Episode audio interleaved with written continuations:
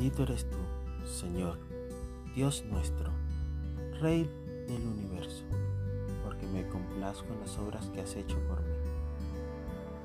Grandes son las obras del Señor, estudiadas por todos los que se complacen en ellas. Salmo 111.2 Recientemente, un buen amigo me comentó sobre la forma correcta de pronunciar la palabra pacto en hebreo, brit, que muchos pronuncian berit de manera incorrecta.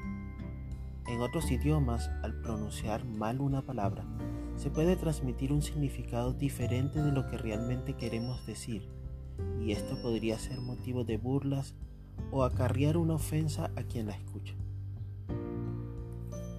Cuidar de los detalles en el estudio de la Biblia es de gran importancia. El texto de hoy nos invita a estudiar de manera profunda cada una de las obras que Dios ha hecho por ti.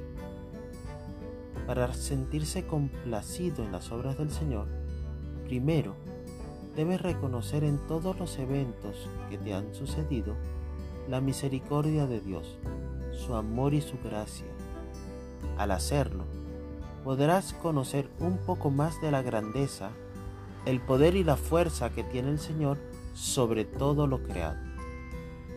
En esta nueva semana, puedes incluir dentro de las actividades ya planificadas, compartir con otros lo complacido que estás por la grandeza de las obras que Dios ha hecho en tu vida. Que el Eterno te bendiga y te preserve.